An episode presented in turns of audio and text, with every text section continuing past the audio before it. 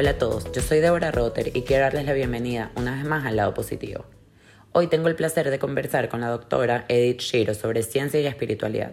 Confieso que cuando me propuso hablar ella de este tema me quedé medio sorprendida porque realmente cuando yo la contacté mi intención era hablar de trauma, que es su especialidad. No entendía mucho por dónde podía ir el tema, pero como se podrán dar cuenta en el episodio, el tema es realmente fascinante. Todo lo que explica me dejó sin palabras. Y bueno, como siempre hago, empecé a investigar y una de las primeras cosas que leí fue un artículo de The New Indian Express y su introducción me atrapó al instante. Planteaba que la ciencia y la espiritualidad son dos lados de la misma moneda. Ambos buscan responder las mismas preguntas, pero la manera de hacerlo es lo que varía. Y sinceramente yo nunca me lo había planteado de esa manera. Entonces, bueno, en el episodio de hoy hablamos sobre qué es la espiritualidad, cómo podemos acercarnos más a ella y qué beneficios nos trae a nivel físico y psicológico. Pero antes de ir al episodio, quiero contarles quién es la doctora Edith Shiro. Edith es psicóloga clínica especializada en trauma con consulta privada en Miami, Florida. Es apasionada por su trabajo que incluye una población diversa que enfrenta problemas emocionales cotidianos, personales y relacionales. Además, trabaja con pacientes que enfrentan situaciones como inmigración, abuso emocional y sexual, violencia doméstica, pérdida de relaciones y dificultad en la comunicación. Trata a individuos, parejas, familias, adolescentes y adultos jóvenes. Espero que disfruten esta conversación tanto como yo.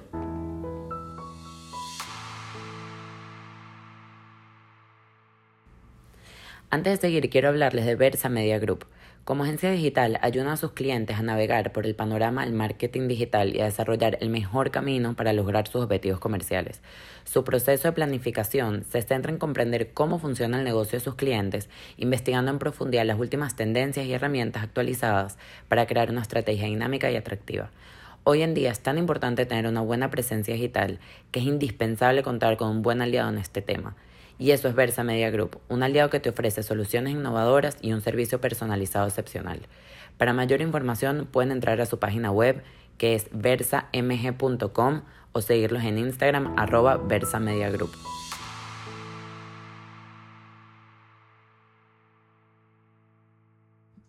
Hola Edith, qué privilegio tenerte aquí conmigo hoy.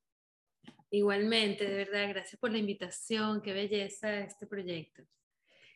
Este, mm, hoy vamos a hablar de espiritualidad, cómo este término además se diferencia en sí de lo que es la religión, em, además cómo se ha demostrado científicamente que nos puede traer muchísimos beneficios, no solo a nivel psicológico, sino también a nivel físico. Pero antes de todo eso, siempre me gusta empezar con que nos cuentes un poco tu historia, cómo empezaste, o sea, cómo decidiste dedicarte a la psicología y en qué te especializas. Qué bella. Mira, sabes que esa pregunta cada vez que me la hacen, eh, digo, me tuve que sentar a pensar de verdad de dónde fue que empezó, porque yo siento que desde que nací soy psicóloga. Eh, en el colegio, cuando era chiquita, los, mis amigos me llamaban la psicóloga del colegio. Imagínate tú, venía, sabes, eso pasa, que viene la gente y te empieza a contar sus cosas y a hablar, y desde que yo creo que desde que nací. Pero en verdad, verdad parte de lo que me, ha llamado siempre, aparte por mi curiosidad tan grande, es que crecí en un ambiente donde fui la eh, segunda generación de sobrevivientes de holocausto, de refugiados, de inmigrantes, de gente que ha sufrido muchísimo eh, situaciones extremas. Y siempre tenía la pregunta, wow, ¿cómo hace la gente para salir adelante después de cosas así? Además que los ejemplos que tenía a mi alrededor eran ejemplos de gente que se transformó, que, que positiva, alegre, con ganas de vivir, con esa motivación, este, pasión por la vida. Y siempre era mi pregunta, ¿no? ¿Cómo hace una persona que después de estar en un extremo tan fuerte puede tener un amor por la vida así, puede tener ganas de seguir adelante y cómo hacen las personas para enfrentarse a situaciones difíciles y luego seguir adelante y será que el sufrimiento es la manera como llegamos luego a tener más conciencia todas esas preguntas yo, me yo creo que yo crecí con todas esas preguntas y obviamente la curiosidad por la mente por el ser humano por el comportamiento humano por las relaciones este me hicieron seguir investigando y siendo científica de la, de la, del comportamiento humano y de la, de la mente humana y del espíritu, por supuesto, ¿no? Y eh, eso fue lo que me llevó en verdad a la psicología o en verdad empecé estudiando, iba a empezar a estudiar medicina, pero como no abrió la central, entonces eh, también estaba ahí, psicología, medicina. Pero es como que parte, parte de lo mismo, de, de, de, de, realmente interactuar con el ser humano y entender cómo funciona el ser humano consigo mismo y con los demás. Y a lo largo de mi carrera me he enfocado mucho en la parte de trauma, porque la parte de trauma para mí es eh, una manera de entender muy bien cómo nos originamos en el dolor, en el sufrimiento, en los obstáculos, en las dificultades y cómo vamos transformando eso para crecer como seres humanos, como que todos estamos en nuestro camino, en nuestro journey, en nuestro, en nuestro descubrimiento, autodescubrimiento, para llegar a ser las personas que somos, para llegar a, a realmente tener muchísimo más conciencia y dentro de eso viene la espiritualidad también, ¿no? Entonces como que yo lo veo todo como muy conectado y como muy dentro de la misma, dentro de la misma eh, conversación. Bueno, te confieso que inicialmente cuando hablamos yo pensé que el episodio podía tratar como exclusivamente de trauma, ¿no? O sea, enfocándonos en eso. Y me, me hiciste la propuesta de hablar de espiritualidad y, y, nunca me lo había planteado y me pareció, me pareció interesante y empecé a investigar y me pareció fascinante y me parece que eh, la palabra espiritualidad, siento que ahorita tiene como, no sé si la palabra es mala, pero tiene una reputación que no es. Eh, para, para mucha gente es muy buena y para mucha gente es tipo, o sea, le huyen. Entonces, porque lo asocian también mucho con religión y a lo mejor incluso con fanatismo. Y mm, quiero preguntarte, ¿qué es para ti eh, espiritualidad? ¿Cómo lo podemos definir? Sí, y, y la, la diferencia, eso que, esa distinción que estás haciendo es, buenísima porque cuando yo hablo de espiritualidad, y yo creo que en general cuando hablamos de, espiritual, de espiritualidad en el ámbito psicológico, en el ámbito del trauma, estamos hablando no de una creencia religiosa y de una religiosidad institucionalizada, sino estamos hablando de la conexión elevada de de nosotros con nosotros mismos, de saber que somos uno, de saber que hay algo más allá, más arriba, más grande, más, eh, eh, más inmenso que nosotros y que todos estamos conectados. Entonces, esos momentos que, que, la gente, todos pasamos por estos momentos de, de, en donde estás viendo un paisaje o estás viendo un niño nacer o estás en contacto con la naturaleza y de repente sientes que no existe más nada sino tú en el universo y, eres uno con todo y todo se conecta. Eso es, eso es un poco lo que yo me refiero a espiritualidad. Eh, que tampoco es la espiritualidad crunchy granola, new age, de, ¿sabes? De seguir a un gurú cada quien manifiesta la espiritualidad de diferentes maneras. Hay gente que lo hace así, hay gente que lo hace de otra manera, hay gente que eh, irse a un camino por, por la montaña es espiritualidad, hay gente que cuando toca un instrumento eh, es espiritualidad. Una de las, de las formas lindas que se ha mostrado es con la película de Soul de Pixar. No sé si la, la vi alguna vez donde ellos llamaban ese momento como being in the zone, estar como en la zona. Cuando este señor que es pianista en, la historia y está tocando, él ya se le olvida todo, se le olvida en dónde están y quién están y si es importante el reconocimiento o no, o que sea bueno o no, sino que estás ahí tocando y estás como flotando, eres uno con las notas musicales, eres uno con tu, con alma y estás como flotando en otra dimensión. Eso es un poco lo que yo, a lo que yo me refiero con espiritualidad. Bueno, sabes que yo estaba em, leyendo un poco el tema, ¿no? Y algo que me llamó muchísimo la atención es un, ay, yo soy fatal, siempre lo digo, fatal con las referencias, pero em, creo que es psicólogo, o no sé si tiene, tiene un doctorado, no sé, se llama Rupert Sheldrake. Em, tiene un libro que se llama eh, Ciencia y Prácticas Espirituales y habla que muchas veces o sea, como que la espiritualidad va automáticamente acompañado de estas prácticas que pueden ser religiosas o espirituales, que son eh, la meditación, la gratitud, el conectar con la naturaleza, o sea, como que, mm, y, saber que hay algo que va por encima de uno, ¿no? Que como que, que, que uno no tiene el control de todo y que está bien. Y la verdad es que conecté mucho con esa idea porque o sea, por esto, por, por lo que estamos hablando de, de, separarlo con la religión, la religión conlleva a muchas otras cosas y es como que agarrar, como, siento que es como que agarrar lo más puro de eso y, y, sacarlo, ¿no? Sí. Em, sí, no, no toda la gente religiosa es espiritual, ni toda la gente espiritual es religiosa. Total. bueno, incluso él estaba hablando que mucha gente que es atea, eh, o sea, tipo celebridades, o, o sea, él, por ejemplo, puso el caso de Sam Harris, que él se define a sí mismo como ateo, pero ahorita es súper, o sea, está súper entregado a la meditación y da clases de meditación, porque se da cuenta que se necesitan ciertas herramientas para poder afrontar la vida de mejor manera. Entonces, eh, o sea, y eso también nos lleva un poco al siguiente punto, que, qué beneficios nos, nos, puede traer, o sea, a nivel científico, el ser más espiritual. Bueno, me encanta esa pregunta porque eh, yo he estado eh, investigando mucho y escribiendo mucho sobre trauma, pero no solamente qué pasa con el trauma porque la gente está traumatizada, sino cómo, cómo manejamos el trauma y cómo el trauma es una, un trampolín, una posibilidad, una oportunidad para crecer. Y en, esto, en esta etapa de crecimiento, cuando estamos como con, con, más conciencia y con más entendimiento de quiénes somos, por todo lo que hemos pasado, por el sufrimiento que hemos pasado, las experiencias que hemos pasado, uno de los elementos claves es la espiritualidad.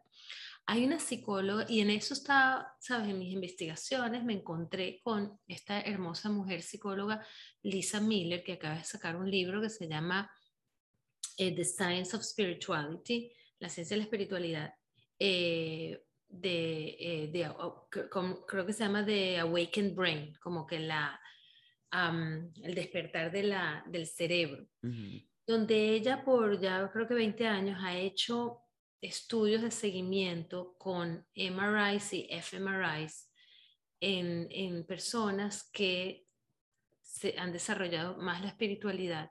Y ella encuentra un componente fisiológico que marca la gente que es más espiritualidad de la gente que, que es menos. Eh, este, este componente se ve claramente en la zona prefrontal del cerebro donde hay como eh, hay una grosor más grande en la corteza cerebral. La gente que es más espiritual tiene la corteza cerebral, esa parte un poco más gruesa. Y ella dice que en, en, sus estudios también que se ve que la gente que tiene esta parte más gruesa, la gente que tiene más espiritualidad, tiene un factor protector frente a la adversidad. Wow. Entonces, las personas que son más espiritualidades y que fisiológicamente además están marcadas con eso, son personas que cuando se enfrentan a problemas, se enfrentan a dificultades, se enfrentan a obstáculos, tienen una mayor capacidad de resolverlos, una mayor resiliencia, específicamente con la depresión. Ella lo estaba eh, estudiando específico con la depresión y dijo que a la depresión es menor. La, posibilidad de, estar, de deprimirse es menor, la posibilidad de recuperarse después de la depresión es mayor y que de hecho la gente que ha pasado por dificultades y luego ha desarrollado espiritualidad y tiene estos marcadores fisiológicos, cuando se vuelven a enfrentar a, depresión o a, dificultades, adversidad, están más protegidos todavía y tienen menos, menos likelihood, o sea, la, menos probabilidad de que se vuelvan a deprimir, lo cual es Fascinante para mí, sí, fascinante encontrar estos estudios y como ella varios más, o sea, ella no es la única, lo que pasa es que ella lo presentó de una manera muy, muy accesible.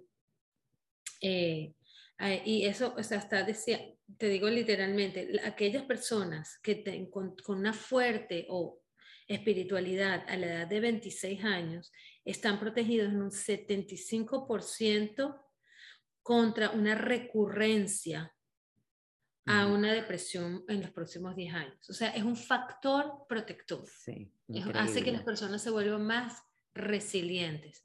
Y eso es maravilloso, ¿verdad? Nosotros queremos este, desarrollar todos estos recursos, meditación, comer bien, hacer ejercicio, tener buenas relaciones, para que sean factores protectores en contra de la adversidad, en contra de las dificultades, o sea, para enfrentar mejor nuestros obstáculos. Sabes que me da risa porque he, tocado muchos temas diferentes y al final el resumen es el mismo. y es como que todo el mundo te dice el secreto del éxito, todo el mundo. Tipo, tienes que meditar, tienes que comer sano, tienes que tener buenas relaciones, ¿sabes? Tipo con familia, con... tienes que dormir. Y yo no sé por qué, pero es que es increíble, tipo, hablo de alta sensibilidad, es importante meditar. Hablo de, espiritualidad, es importante meditar. Todo, pero es un, de verdad me, me impresiona. Por otro lado, es que tengo muchos pensamientos que me acaban de venir.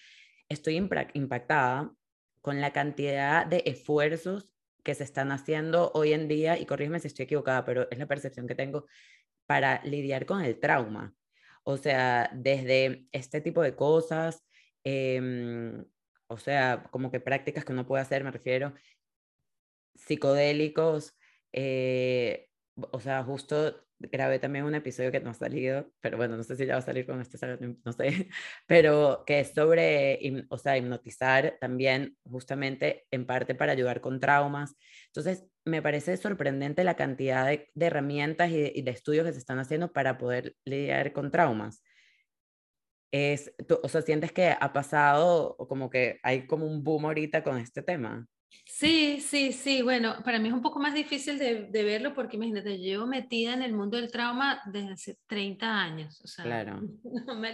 no, me, lo... No, yo sé que no parece, porque... Ah, no parece, es verdad. Pero no, es como, como, de verdad que desde que empecé con este, estos temas de trauma, y em, yo creo que finalmente estamos en un despertar de conciencia cada vez mayor y eso implica verle el lado oscuro a las cosas también. Eso implica realmente hacer espacio para lo que es difícil, para las emociones que, que son más negativas, para verle la cara al, al, sufrimiento, que siempre lo que hemos hecho a lo largo de la historia es taparlo. Lo que hemos hecho a lo largo de nuestra, de, de verdad, de, de, nuestra historia geopolítica, social, es decir, no, no queremos ver lo difícil, vamos a pretender que no está pasando. Eh, entonces no había lenguaje un poco para eso. Imagínate que el diagnóstico de Post-Traumatic Stress Disorder, del PTSD, que tan conocidos hoy en día, hace 30 años, o sea, la primera, o sea, ni siquiera estaba establecido como un diagnóstico. De hecho, fue el libro de Judith Herman que se llama Trauma and Recovery, que es la, el primer libro en 1992 que comenzó a hablar de, bueno, ok, o sea, los soldados que regresan de la guerra tienen, tienen PTSD, las mujeres que son abusadas tienen PTSD, los niños que son maltratados tienen PTSD. Era como que, o sea, revolucionario. Y estamos hablando... de, hace nada. Nada, de hace nada. Entonces, nos ha costado un poco llegar a eso. Yo creo que la pandemia, fíjate, una de las cosas, beneficios y, eh, tú sabes, las la, parte buena de lo, de lo difícil en la pandemia ha traído al frente todo lo que tiene que ver con salud mental, le ha dado una prioridad a la salud mental, porque esa es una de las pandemias, junto con el virus, esa es la pandemia que hemos estado viviendo. El, el, aislamiento, la depresión, la ansiedad, el suicidio, la falta de satisfacción, la gente no está contenta en el trabajo, la gente no está contenta en sus relaciones de pareja, la gente está, o sea, no, puede convivir en la misma casa porque están todos encerrados y no se soportan, este, la gente no encuentra propósito de vida, es como que todo eso se vino a la superficie. Todas esas preguntas que estaban por ahí, tú sabes, flotando, se vinieron a la superficie. Entonces, ¿cómo no vamos a hablar de trauma? Entonces, el trauma se ha vuelto extremadamente relevante. Para mí era relevante ya 30 años antes también, pero me encanta ver cómo la gente está incorporándolo a su lenguaje y junto con ver que, cuáles son esas experiencias traumáticas, estamos viendo qué se puede hacer para eso. Entonces, por lo menos este, muchísimos años llevo hablando de cómo, cómo el trauma nos ayuda a crecer. Entonces, para mí este tema de trauma y el crecimiento postraumático es fundamental, o sea, es como que mi bebé, ¿sabes? Y eso es lo que, lo que todo el tiempo estoy haciendo con mis pacientes, con la, con la investigación, con las, conferencias de cómo transformamos el trauma en crecimiento, cómo transformamos la, la desconexión en reconexión, cómo transformamos la, no, estar, estar eh, dormidos en estar despiertos y eso implica espiritualidad, eso implica cómo te conectas con tu espiritualidad. Claro, y, y justamente que antes estás también comentando que las personas que lo van desarrollando después de un trauma, o sea, ¿qué tienen que hacer? Como yo sé que me imagino que no es que son unos pasos por hacer, pero si yo quiero decir, mira, ¿sabes qué? Quiero empezar a ser más espiritual, quiero meterme en esto, ¿cómo hago? ¿Cómo empiezo? La, verdad, la verdad te confieso que sí hay unos pasos que los estoy, ah, prontamente los voy a publicar si es quiere. Em, pronto, pronto. Pero sí, el primer paso para esto es una aceptación radical de lo que te está pasando, de quién tú eres, de, de lo que sientes, de la experiencia que has tenido. En el momento que tú radicalmente aceptas en dónde tú estás, le das apertura y, y, posibilidad de, de, verla, de verlo a la cara y, y, cambiarlo. Mientras estamos en negación, mientras estamos en represión, mientras estamos como que negando, evitando y pretendiendo que no hay, no tenemos con qué trabajar. Entonces, por ejemplo, tú me estás contando que tú estudiaste comunicación social o que estabas haciendo marketing y eso es algo que no te gustaba, pero hasta que no te sentaste contigo misma, hasta que no te sinceraste contigo misma, no te pusiste honesta contigo misma dijiste, ¿sabes qué? Esto no soy yo, esto no es lo que a mí me gusta, por aquí no va mi pasión, esto a mí no me, no me, no me conecta, no me conecta de una manera auténtica, entonces no pudiste cambiarlo. En el momento que, te, que lo aceptas radicalmente, que realmente le, lo ves a la cara, haces una pausa y dices, ok, déjame ver qué está pasando, en ese momento comienza esta trayectoria de transformación. Claro, después vienen otros pasos y otras cosas pasando que si quieres en otro momento lo, lo hablamos. Pero el, resultado final de todo, esta, de todo este cambio, este crecimiento, tiene que ver con una apertura de conciencia mayor, de tener un propósito de vida mayor, de tener relaciones significativas y, y auténticas y tener una espiritualidad mucho más desarrollada. Entonces, ya tú ves, las personas que, que han hecho este trabajo, invariablemente son personas mucho más espirituales. O sea, para ver si entiendo, en el momento que yo empiezo a hacer estas cosas, automáticamente mi espiritualidad aumenta. ¿O es que tengo que hacer ciertas cosas espirituales para poder aceptar? O sea, como que ¿qué viene primero?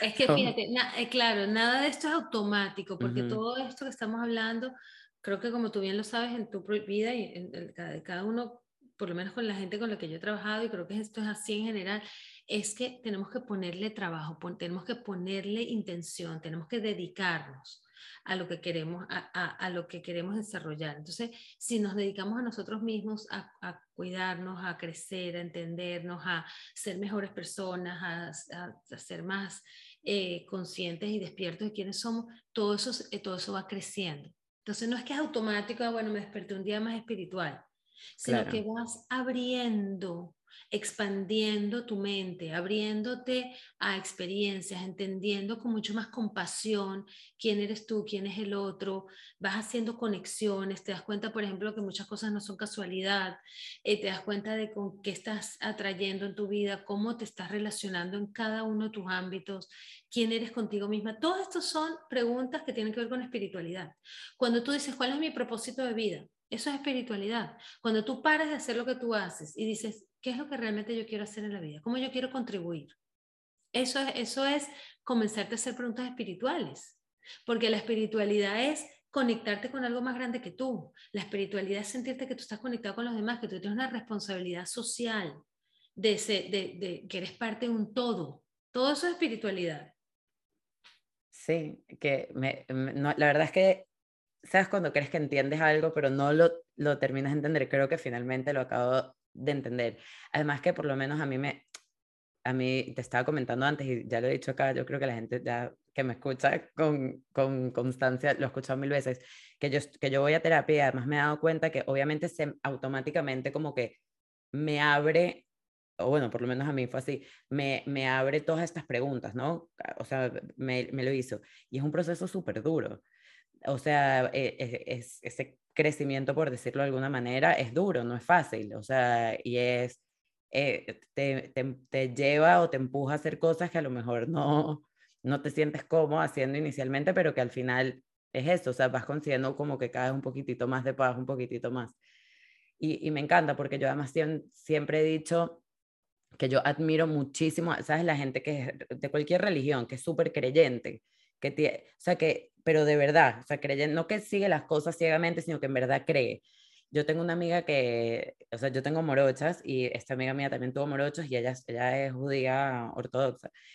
Y ella tuvo su parto natural y decía, yo sabía que, me iba, que Dios me iba a dar la fuerza y yo sabía que podía. Yo decía, tú sabes la suerte que esté, o sea, que, que ella en verdad lo sentía. Yo no, yo no siento eso, con nada.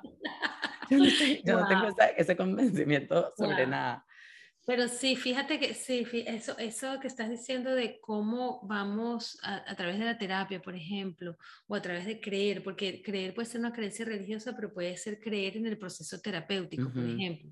Y decir, yo voy a poner toda mi creencia, mi fe en que este proceso terapéutico me va a ayudar. Porque cuando, ¿sabes? Porque eso también es necesario. Cuando entras en un proceso o cuando dices yo voy a ir a hacer ejercicios o voy a meterme en yoga o yo voy a hacer y voy a tener fe, o sea, voy a tener la creencia y la, la convicción de que esto me va a ayudar y que yo voy a estar mejor y que va a eso es parte de lo que, de lo que realmente es una diferencia. Que es trabajo duro, sí lo es, pero que eso te ayuda a, a, a concientizar, a despertar, a conectar cosas en ti misma que no sabías siempre se tiene que hacer en, en relación con otro, porque esta, esta espiritualidad y este crecimiento, yo creo que no se hace en aislamiento, no se hace tú solo ahí montado en la montaña. Eso, eso también es parte, pero, pero es como... Pero no puede ser solo eso. No, no, es que dentro de la relación, ya sea la relación con un terapeuta, ya sea la relación con tu profesor de yoga, ya sea la relación con tu, con tu profesor de música, con tu familia, con tu amiga, con, pero es en esta conversación, en este descubrimiento donde, donde tú puedes hablarlo, decirlo, expresarlo, entenderlo, que vas pasando por el crecimiento. No, no, estoy, estoy fascinada, te digo, sinceramente. Y, y para cerrar, ¿hay alguna anécdota o un, mensaje final que nos quieras dejar de cómo em, la espiritualidad nos lleva y nos hace sentir más, o sea, porque la teoría no, la, no nos dijiste, pero un ejemplo donde lo pudiste ver. Sí, sí, sí. Mira, a mí me ha tocado trabajar mucho con situaciones extremas, eh, no solamente, como te dije al principio, de sobrevivientes del holocausto, porque bueno, lo tengo en mi ADN y en mi, en mi familia y en mi, en mi vida. Pero también, por ejemplo, me, me trabajé con eh, refugiados de Camboya, que también pasaron por su holocausto, su genocidio. Eh, cuando estaba viviendo en Nueva York, eh, trabajé con, con, mucha gente que vivieron unas matanzas y un genocidio horrible y los que, muchos de los que sobrevivieron se, se fueron para a refugiarse en Nueva York. y me tocó trabajar también con sobrevivientes de tortura, que venían de, África, de, América Central, em, y luego pasó lo del 11 de septiembre, entonces trabajé con mucho con personas que pasaron por pérdidas extremas, trágicas. Eh, luego pasó lo del colapso de Miami, de aquí del edificio de Miami, donde gente perdió sus vidas de una manera inimaginable. Em, y, te doy todos estos ejemplos porque tú dirías, wow, Edith, pero qué duro esto, o sea, cómo tú estás todo el tiempo expuesta a traumas tan fuertes y qué cosa tan horrible, qué deprimente debe ser.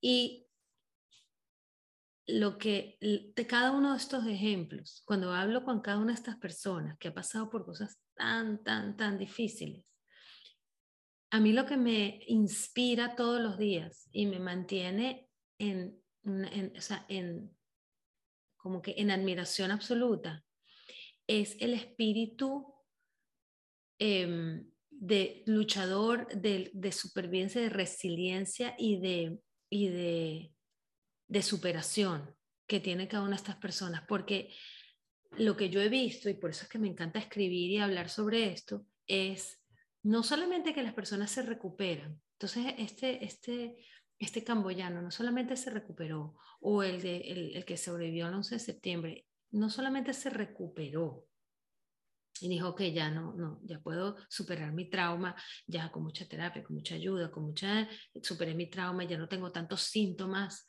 de estrés postraumático. Pero estas personas, muchas de ellas, empujaron más allá y más allá es no solamente superé mi trauma, sino yo ahora, yo con este dolor, voy a crear una fundación para ayudar a otras personas que pasaron por lo que yo pasé. no, o, mujeres que, o personas que han sido abusadas sexualmente o han sido maltratadas de, pareja.